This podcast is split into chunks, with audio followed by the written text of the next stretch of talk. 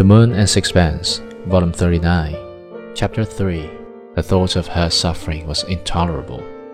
He had a sudden vision of her standing in the kitchen.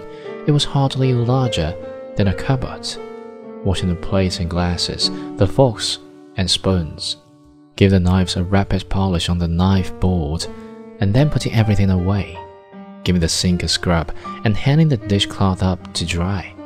It was there still, a grey torn rag.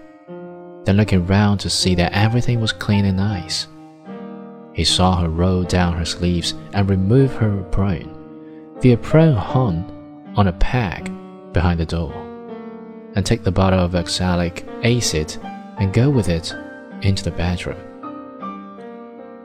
The agony of drove him up from the bed and out of the room. He went into the studio. It was dark, for the curtains had been drawn over the great window, and he pulled them quickly back. But a sob broke from him as with a rapid glance he took in the place where he had been so happy.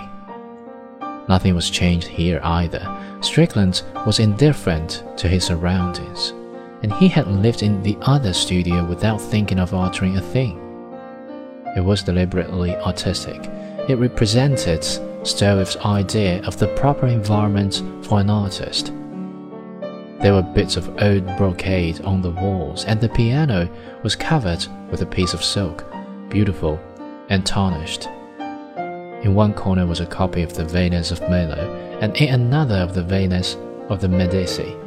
Here and there was an Italian cabinet surmounted with Delft, and here and there a bas relief. In a handsome gold frame was a copy of Velasquez's Innocent X that Stroeve had made in Rome, and placed so as to make the most of their decorative effect were a number of Stroeve's pictures, all in splendid frames. Stroeve had always been very proud of his taste. He had never lost his appreciation for the romantic atmosphere of a studio, and though now the sight of it was like a stab in his heart, Without thinking what it was at, he changed slightly the position of a Louis XV table, which was one of his treasures.